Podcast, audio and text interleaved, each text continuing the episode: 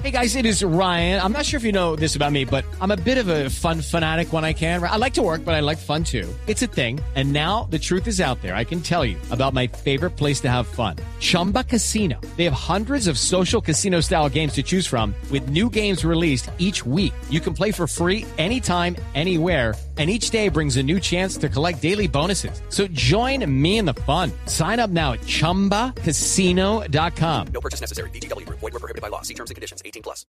Cada avance tecnológico, cada innovación es lo hace. ¿Cómo lo hace? ¿Para qué sí lo que viene? La nube. Tecnología e innovación en el lenguaje que todos entienden. Aquí comienza La Nube con Juanita Kremer y W Bernal.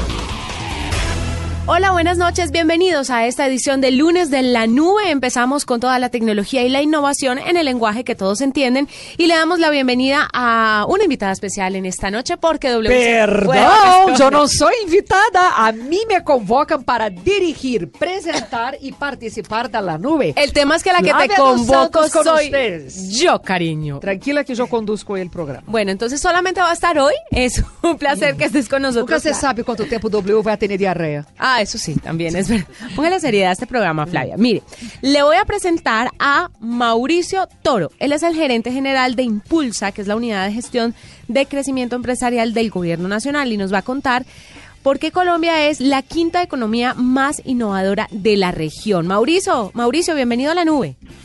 Hola, buenas noches y muchas gracias por darme la oportunidad de conversar con ustedes. Ah, es un placer que nos acompañe y cuéntenos cómo así que Colombia es la quinta economía más innovadora de la región. Eso sí, muchos se desayunan con este tema.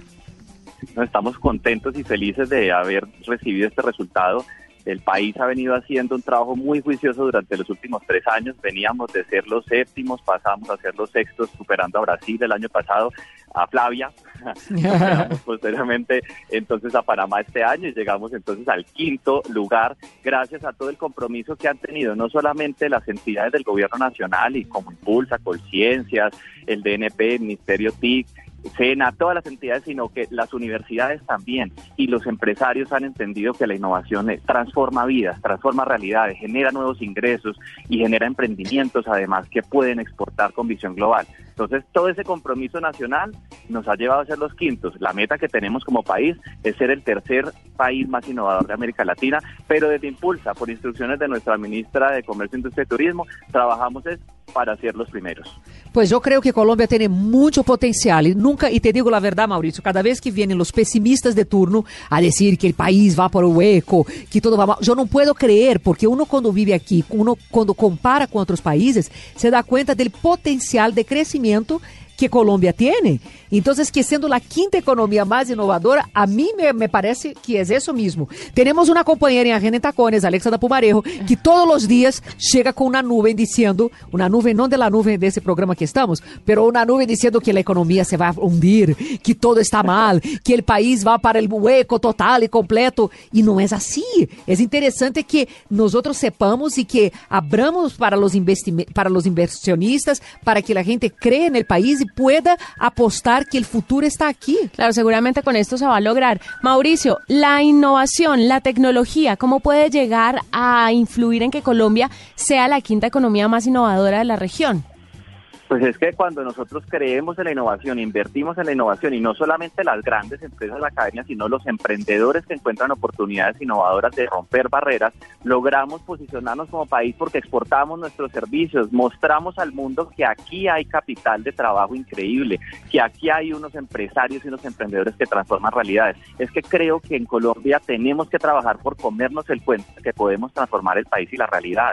Encuentra uno aquí emprendedores que cuando usted va a las industrias y mira sus emprendimientos parecen emprendimientos de países del, desarrollados y uno dice, no, es que en Colombia están pasando cosas increíbles. Entonces encontramos proveedores de partes para satélites que le venden la NASA. Imagínate. Encontramos emprendedores que han desarrollado a partir de la piel del cerdo, eh, cómo curar a las personas quemadas por ácido y por otros agentes externos en el mundo. Es decir, Colombia tiene emprendedores de talla mundial y empresarios que transforman, dan empleo y desarrollo y de verdad no nos creemos que eso pueda pasar aquí. Entonces en Colombia hay una cantidad de emprendedores transformadores y a eso les trabajamos y por eso desde Impulsa invertimos en ellos, les creemos y los financiamos.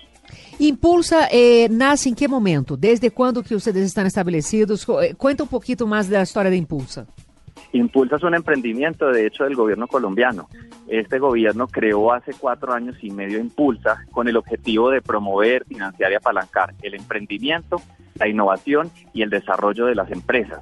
¿Y qué hacemos desde ahí?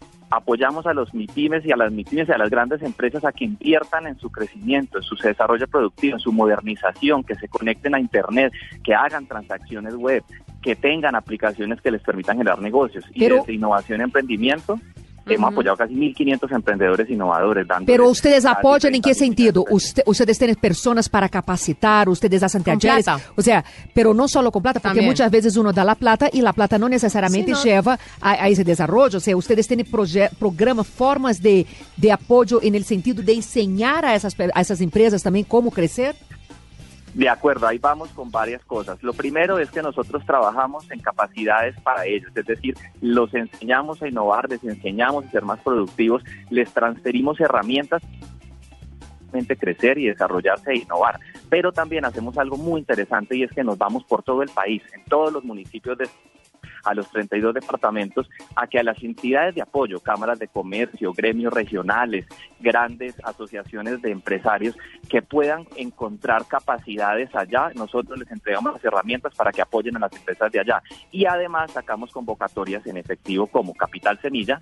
Durante estos años hemos dado más de 30 mil millones de pesos en Capital Semilla para aquellas empresas que tienen ya su consolidación, estudio de mercado, que están funcionando y que necesitan un pedacito para, que necesitan el permiso para exportar. Listo, ahí vamos a apoyarlos. Que necesitan validar técnicamente esa innovación para que la EPE les pueda dar en otro país un permiso para exportar. Ujú. Ay, Dios mío, lo Se perdimos. cayó. Pues bueno, él es Mauricio Toro, el gerente general de Impulsa, que es la unidad de gestión de crecimiento empresarial del gobierno nacional, y resulta que ahora Colombia es la quinta economía más innovadora de la región, y obviamente esto se logra con el apoyo de Mintic y con el apoyo del gobierno para estas personas que están innovando, por ejemplo, Flavia, Rappi, para que lo entiendas de esta forma, que es una aplicación colombiana, ya está en México, y es una aplicación que ha crecido rapidísimo. Por eso se llama Rappi. Por eso se llama. y también porque le lleva la cosa rápido a los clientes. Pero es este tipo de ejemplos los que hacen que Colombia pues sea la quinta economía más innovadora y que esté escalando en este ranking en la región. Muchas gracias a Mauricio por estar con nosotros y pues seguramente estaremos hablando con él más adelante. Escuchas la nube en Blue Radio. Arroba la nube blue. Arroba blue radio com. Síguenos en Twitter y conéctate con la información de la nube. Vamos, Flavia, entonces con las tendencias, después de tener a nuestro invitado Mauricio Toro. Las tendencias, como siempre, feliz lunes en Twitter, pero vamos a hablar de las tendencias que fueron muy importantes el día de ayer con la ceremonia de clausura, ayer domingo la ceremonia de clausura de los Juegos Olímpicos. Muy bien por Brasil, felicitaciones. Sí, felicitaciones. De verdad, yo me siento muy orgullosa. Esta mañana hablábamos, eh, habíamos, estábamos escuchando Mañanas Blue a Tito Puchetti y decía que tal vez le dimos muy duro a Brasil Sí. por el tema, bueno, del Mundial, la inauguración y el cierre del Mundial, que tal vez no cumplió las expectativas de muchas personas. Pero ustedes no me del pero el Zika. cambio de gobierno fue algo importante aquí. O sea, el cambio de gobierno, el hecho que se haya caído el gobierno de Dilma y esos olímpicos hayan estado bajo el, cuidado de otro ya gobierno, eso hace la diferencia. Pero no estuvieron mucho tiempo bajo el cuidado de otro gobierno. No importa, Juanita, no importa porque se lo jugó plata, se tiró plata a la lata al final, se puso gente para trabajar. Yo supe Ah, allá. plata la que le yo invirtieron. supe, yo supe que de verdad la cosa fue un poco a la loca, sí, pero ya con Dilma en vías de salir, ya las cosas se fueron cambiando. ¿No? Pues- y de verdad, yo me sentí muy, muy orgullosa, tanto con la apertura, con el cierre y el desarrollo de los Olímpicos. Los americanos que hicieron terrorismo eh, publicitario durante un año tuvieron que cerrar la boca y ir para la casa con el oso de sus nadadores americanos que hicieron todo ese festival patético allá en Río. Es verdad. Pues entonces las tendencias más importantes ayer fueron la clausura de los Juegos Olímpicos, Río 2016 que ha sido tendencia durante que fue tendencia durante los 17 días de las Olimpiadas, pero además Tokio. Tokio 2020. Ay, va a lo máximo. Porque esa presentación y esa Nos- pasada de bandera que se hizo Sí. a Japón fue impresionante. Nos deu um pedacito de lo que vai ser tecnológicamente esos Olímpicos en Tokio. Exactamente. Podríamos decir que los Juegos de Tokio serán los Juegos de la Tecnología y del Deporte y lo vimos perfectamente además con un primer ministro que se prestó para hacer Mario Bros y para salir de pero un me tubo. pareceu tão simpático isso. No, fantástico. Le pareceu lo máximo, o sea, rompeu um pouco essa, esse protocolo tão encerrado, esse, essa posição de primeiro-ministro japonês, e me pareceu uma nota. Sí, estuvo muy chévere y la verdad la gente está muy emocionada y yo creo que varios están empezando ya con el ahorro para ir a Tokio 2020. Río to Tokio eh, fue otra de las tendencias el día de ayer, obviamente, con eh, el símbolo que hace parte de Japón y que en cuatro años será tendencia durante también todos los días de las Olimpiadas. Eso eh, por los lados de de nuestro Twitter y por los lados de Snapchat. Tendencia, pues todas las que tienen que ver con Río también, con todas las caritas y los deportes que utilizan las personas con estos filtros en sus fotos y también con las últimas, las, los últimos cierres. Digamos que Snapchat tiene como un historial de sucesos y está una fiesta olímpica que es el cierre con todas las fotos y las im- imágenes que compartían los asistentes a Snapchat. Não só os assistentes, não sei se te has dado conta que tanto na apertura quanto no cierre, os atletas Los seus atletas. celulares hacían videos a la lata. O sea, não perderam a oportunidade e so- solo se veía isso en las manos de los atletas. Cada Fueron los uno más con activos. celular. Fueron Sí. muy activos los atletas durante los Olímpicos. Y los voluntarios, a los que también se les rindió homenaje Y en Flavia, el cierre. que também mandava muita foto Debiste, en su Instagram. debiste postularte de, de voluntaria, Fla. Sí, 300 y pico de co- colombianos Pero tú sabes, voluntarios. lo- tú sabes que el trabajo arrancó muy temprano. Yo tengo no, dos claro. primos que fueron voluntarios, trabajaron durísimo, Juanita, terminaban el trabajo a las 2 de la mañana por lo general, no pagaban nada, solo el transporte de ellos, la alimentación que les daban, pero felices. Y ellos podían asistir a todos los eventos. Yo fui a la ensa- al ensayo general porque lo que hicieron fue lo siguiente, para el ensayo general dijeron a todos los voluntarios que podían llevar hasta tres miembros de la familia para asistir el ensayo. Entonces yo fui con uno de mis primos para allá para asistir y eso también fue muy simpático porque por los que no podían asistir a los eventos, por lo menos tuvieron la oportunidad de estar ahí en esa noche del ensayo. Entonces fue, fue muy bacano, el trabajo de ellos valorizadísimo. Claro. Tuviste que siempre estaban canción, agradeciendo sí. y todo más y, y fue una nota. Para, ahora, para que yo fuera voluntaria, me hubiera tocado eh, entregarme, pedir vacaciones en el trabajo, porque el trabajo era integral para allá. Pero para Río, para Tokio 2020, estamos a tiempo. Estamos a- vamos. Estamos a tiempo. Imagina nosotros De de voluntarias en japonés. Lo máximo. Con toda la tecnología, eso sí haríamos un despliegue periodístico increíble. Fueron las tendencias el día de ayer, había que reseñarlas hoy y se las contamos obviamente a través de la nube. Esta es la nube de Blue Radio. Arroba la nube blue. Arroba blue radio com. Síguenos en Twitter y conéctate con la información de la nube.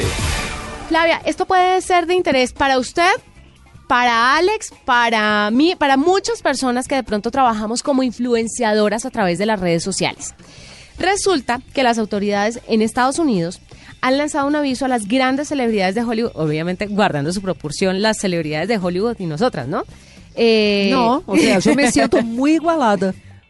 Porque tú eres una igualada, pero bueno. No, pues- yo me siento igualada a una celebridad de Hollywood. Bueno, resulta que las autoridades estadounidenses les hicieron el llamado a las celebridades en Hollywood y a las estrellas de Internet para que cobraran por colgar en sus redes sociales la foto de su bebida favorita o de pronto algún artículo y les están diciendo que tienen que avisarle a las personas cuando están haciendo publicidad. Si no, sería considerada como un tipo de publicidad engañosa. Pero eso no es lo que pasa en Facebook. En Facebook no es que tú tienes que dejar muy claro la publicidad porque si no te, te, te cierran la cuenta pero y todo. no, pero no todo el mundo lo hace. Hay publicidades a través de Facebook que no parecen como si fuera publicidad, sino que usted lo manda como un video. Ay, qué chévere este video, me gustó mucho. Exacto. Lo comparte, pero usted no está diciendo que es que O le sea, están pagando para Las autoridades quieren que coloque esto es publicidad de paga. que ponga sponsor o que ponga eh, esto es una publicidad y lo que pasa es que algunas personas, algunas estrellas lo ponen con un pequeño aviso, con un hashtag, pero después de cinco hashtags anteriores. Ajá. Entonces lo que están diciendo las autoridades es no, si usted va a poner un hashtag diciendo que esto es publicidad publicidad, póngalo de primero y póngalo claro y grande, que la gente sepa que a la larga pues uno se pone a pensar y yo creo que la gente no es boba, la gente sabe cuando uno le están pagando por algo. Claro. Y la gente sabe cuando uno está haciendo promoción de un producto, pero es como cuando ven televisión, o sea, la gente sabe que los diferentes anunciantes pagan por sus comerciales. Y pagan las personas que están en los comerciales. Y pagan a los O sea, que cuando uno hace un comercial, cuando uno es imagen de una campaña comercial, no tiene que decir todo el tiempo, me pagaron para eso. Y pronto, y termina el comercial. Claro, es como Eso es obvio, o como sea. Flavia cuando hizo la, el comercial del jabón vaginal, entonces todos pensamos que es que Flavia lo hizo porque a ella le encanta el jabón vaginal. Exacto. Pues sí, le encanta, Exacto, pero además pero también recibió obviamente. una remune- remuneración. Sí, por eso. Pero para que hable una experta sobre el tema y nos aclare las dudas sobre si esto es una invasión a nuestras redes sociales o no, está Jimena Tapias, que es la presidenta ejecutiva de la Unión Colombiana de Empresas de Publicidad, que estará en el próximo Congreso de Cartagena Inspira. Y nosotras también estaremos. También estaremos y se hablará sobre este tema. Jimena, bienvenida a la nube. Buenas noches, ¿cómo están? Yo Muy muy contenta bien. de estar con ustedes. No, Jimena, a nosotros nos encanta que nos acompañe, sobre todo para que nos aclare este tema. Hay muchas personas que ejercen en las redes sociales como influenciadores. No tienen que ser famosos. Hay personas que también tienen unas muy buenas redes sociales y se han vuelto famosos por eso, precisamente. Y publicitan una u otra cosa. ¿Esto está bien? ¿Está mal? ¿Es publicidad engañosa? ¿Se le está metiendo gato por liebre al- a los que ven las redes sociales o no? A ver, antes de, digamos, de hacer un juicio de valor, yo creo que es importante entender que es obviamente este un tema que se ha presentado en razón a las nuevas, eh, digamos, realidades que ofrecen las tecnologías y las nuevas plataformas. Eh, ustedes estaban diciéndolo antes, cuando estábamos hablando de publicidad tradicionalmente, era evidente por el cambio de contenidos eh, que arrancaba una, un momento comercial, por ejemplo en televisión o en radio. Hoy en día en estas nuevas plataformas es muy difícil establecer espacios específicamente para los temas comerciales y esto ha llevado a que en muchas ocasiones efectivamente se busque la presencia de influenciadores para que hablen de las eh, de marcas, productos eh, y servicios. Esto no, digamos per se no tiene ningún problema, salvo que puede generar eh, engaño. Y por eso a nivel mundial se ha venido revisando el tema y desde la perspectiva, en primer lugar, de lo ético, a través de los códigos de autorregulación, se hace un llamado hacia la transparencia. O sea, lo importante es que esto sea transparente, sea evidente para, digamos, los consumidores, para las personas que están en las redes sociales, que, que entiendan que un determinado contenido de carácter comercial está siendo de alguna manera patrocinado por una marca que se encuentra detrás. Entonces el llamado es a eso, a la transparencia, pero es por razones éticas. Es un compromiso que va adquiriendo poco a poco la industria para que sea evidente eh, su conducta y no se genere engaño en el consumidor en relación con atributos o valores que tengan determinados eh, productos. Pues entonces sería más bien una, una difer- o, o especificar para cada produto quando que uno é obrigado ou não obrigado a poner que é uma publicidade pagada, me imagino. Sí, la idea ou para es- todo, ou vai todo, ou vai ter uma categoria, me entendes? Isso você vai dividir em, em categorias para que uno sepa quando tem que poner esses avisos ou não.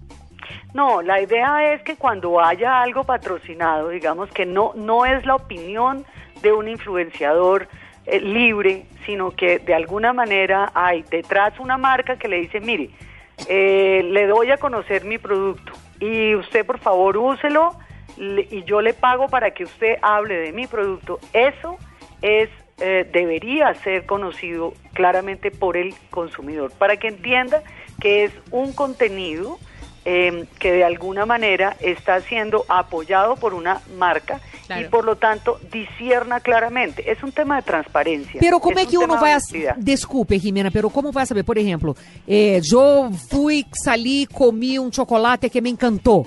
E eu quero, de verdade, honestamente, que mis, mis seguidores prueben esse chocolate. Ou seja, pero não tem nenhuma marca por detrás. Como é que a agência, como que uno vai saber eso sea... Por eh, un hashtag. eh, pero No, Por una no, marquilla. en el mundo se viene ya trabajando sobre eso. Los europeos y americanos eh, ya tienen, digamos, bastante desarrollado ese tema.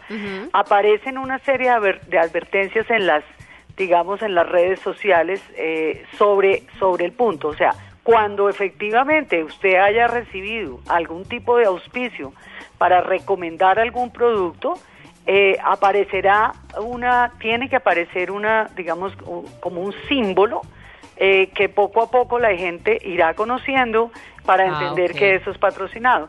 Sobre eso se está trabajando porque, a ver, efectivamente el tema es un tema de control. Claro. Lo que es muy difícil es controlar Exacto. que este tipo de cosas se den. Pero si uno lo piensa, yo creo que la transparencia eh, siempre es positiva. Eh, usted decía hace un rato que, por ejemplo, la gente no es boba y se da cuenta cuando algo es patrocinado o no.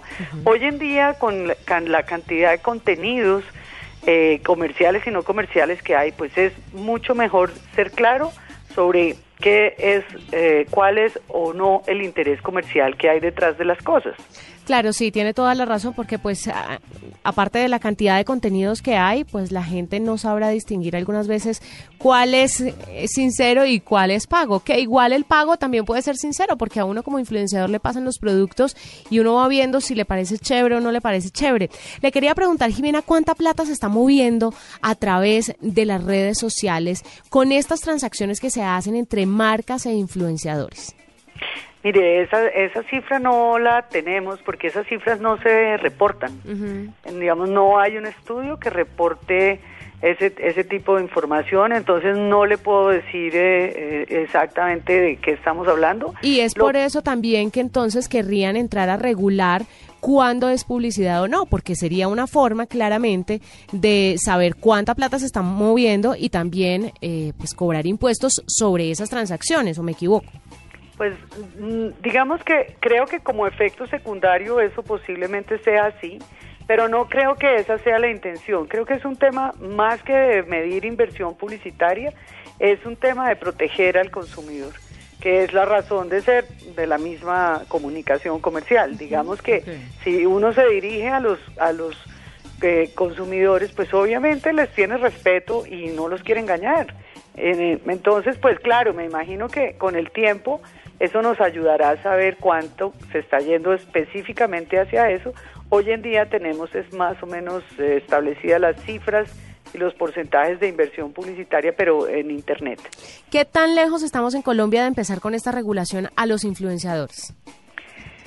Pues mire, yo creo que como generalmente ocurre, Colo- Colombia recibe las cosas bastante tiempo después porque tenemos problemas, digamos, sociales más complicados. Mm, Yo creo que eso se demora un tiempo y tiene el problema del control. Establecer control eh, sobre el tema de redes sociales es todavía más complejo. Sobre todo que antes ya de mirar ese tema, pues habrá que mirar todo lo que tiene que ver con eh, el Big Data, la Bias Data, toda la protección a los datos de las personas, antes de llegar ya a cosas tan específicas como aquella de la que estamos hablando. Ok. Bueno, Jimena, ¿y qué vamos a ver en el Congreso de Congreso Cartagena Inspira, que se va a llevar a cabo el próximo 28 de septiembre, 28 al 30 de septiembre? Pues mire, vamos a ver un panorama eh, completo y general de la industria de las comunicaciones, la creatividad, la innovación y el mercadeo, con más de 80 contenidos académicos en cuatro grandes ejes temáticos que son personas, cultura y sociedad, eh, marcas y mercadeo, innovación y creatividad y medios, canales y plataformas. Vamos a vivir una experiencia inspiradora eh, a través de personas que vienen del mundo entero a compartir sus experiencias con nosotros en esta maravillosa ciudad que es Cartagena, patrimonio hoy de los colombianos, pero pues también de, de, de, todo el mundo. Así que latinoamericanos estarán eh, presentes en, en, en esta gran cumbre. Pues es Jimena Tapias, la presidenta ejecutiva de la Unión Colombiana de Empresas de Publicidad, aclarándonos este tema de la regulación a influenciadores, contándonos un poquito lo que se verá en el Congreso de Cartagena. Gracias por estar con nosotros. Gracias a ustedes y feliz noche. Igual. Esta es la nube de Blue Radio.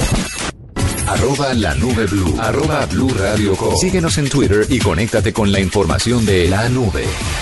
Flavia, un par de noticias para cerrar. Resulta que la gente que no tiene muchos recursos pero que quiere estrenar celular va a poder hacerlo porque resulta que Samsung lo que está haciendo es recolectar esos celulares que la gente quiere cambiar cada año porque llegan nuevos modelos y se los venden a otras personas que no tienen para comprar los últimos modelos. Entonces lo que hace Samsung es reciclar, resetearlos, ponerlos bonitos y volverlos a vender, obviamente, pero a un precio más bajo. Interessante, porque eu creio que é uma boa coisa para ser, sobretudo porque nem todos têm acesso a esses teléfonos inteligentes. Claro, porque son celulares de alta gama. E se pode gente- aproveitar, porque é um desperdício muito grande para meio ambiente, para todo que uno bota na vassoura. A mim me parece uma nota. Entonces ahí tienen la noticia. Porque tu sabes que há várias empresas de eletrônicos que fazem isso, quando vendem, vendem com uma etiqueta avisando refurbished. Quando eu vivia nos Estados Unidos, tu podias comprar por menos da metade do preço, por exemplo, uma aspiradora que havia sido refurbished também, que já passou por um taller, ou, é, material quase que de segunda mão, pero trabalhado por la própria fábrica, que la empresa que lo fabrica. Y si lo van a ver, es- son unos celulares que no tienen mucho uso, son, es, tienen mínimo un año de uso. Entonces, de verdad, son aparatos que sirven todavía, que son muy útiles, que tienen una vida útil todavía muy extensa y que la gente los quiere cambiar simplemente por tener el último o la última tecnología en móviles. Y de una u otra forma estaríamos ayudando al planeta con esta nueva campaña que está haciendo Samsung. Ahí para contarle por ese lado. Por otro lado, eh, en Tailandia se conmocionó, en Taiwán, en Taiwán, en Taiwán, perdón, se conmocionaron las calles porque la gente estaba buscando un Pokémon, el Sn- Snorlax, que no sé qué Pokémon será, pero hay fotos que vamos a tratar de compartirlas a través de redes sociales de cientos de personas que paralizan Taiwán en busca de este Pokémon, pero las calles cerradas le voy a mostrar la foto, Flavia, para que vea. Toda esa gente que ve ahí está buscando Pokémones. Que neura. Ah, ah, Eu não entendo qual é o prazer ou qual é o tesão de sair buscando Pokémon. Yo tampoco lo a sé. mí no me, no me causa esa emoción que causa en la gente. Yo no entiendo. Pues tal vez porque no eres millennial, querida, pero sí hay que decir que el mundo se está enloqueciendo por esto del Pokémon y que si obviamente uno se divierte con este tipo de actividades, no puede paralizar un sitio simplemente porque esté buscando un Pokémon. Pero estas son todas las fotos de la gente buscando Pokémones. Ahí le tengo la noticia. Que coisa, não? Ujú. Bueno, eu te quero contar que uma das grandes preocupações ou problemas de quando uno vai de viagem é perder fotos e videos gravados em los viajes e vacaciones. Tu sabes que saiu uma encuesta de Toshiba que disse que 32% de los dados se li- deliminan por errores humanos. Ou seja, a gente sem dar-se Los cuenta elimina. perde as fotos ou perde os videos. Imagínate tu em los Olímpicos e ter gravado um momento assim super especial e por um error, pá, No. deleta, se pierde. Então, a ideia é que estão lançando discos inalámbricos que uno pode levar em las vacaciones e poner em seus celulares para poder armazenar como extra depois de cada dia as informações que haya adquirido naquele dia, para evitar ou ter uma cópia de segurança e, per e não perder as coisas. Tu sabe que 30% das pessoas dizem que nunca han hecho uma cópia de segurança de nada. Claro, Y ahí jamás. se pierde toda la información. Entonces, lo ideal es comprar esos discos o tarjetas de micro micro SD que están vendiendo con 120 gigabytes de almacenamiento. ¿Y son chiquitos o qué? Son chiquitas y tú puedes poner ahí y guardar 73 mil fotos y 16 mil minutos de videos. No, es fantástico porque no hay que Fantástico. viajar. Simplemente cuando le roban el celular muy de moda en Bogotá, Ajá. uno pierde todas esas fotos porque Sí, no ha hecho un pero, respaldo. por ejemplo, tú estás de viaje y se te pierdes el celular, por ejemplo, tú pierdes todo también. Entonces es chévere tener ahí una copia de seguridad que tú lleves en tus viajes y puedas al diario mantener esa copia actualizada. Perfecto. Flavia, mil gracias por acompañarnos. Gracias a todos ustedes, eu espero que les haya gustado la dirección de Flavia dos Santos, la conducción de Flavia dos Santos, la nube la participación de Flavia dos Santos. Vamos a ver si la invitamos mañana. Creería yo que no. Pero nosotros nos encontramos nuevamente, pasaditas las nueve y media, aquí en la nube. Chao. Chao. Hasta aquí la nube. Los avances en tecnología e innovación de las próximas horas estarán en nuestra próxima emisión. La nube. Tecnología e innovación en el lenguaje que todos entienden. La nube por Blue Radio y bluradio.com. La nueva alternativa.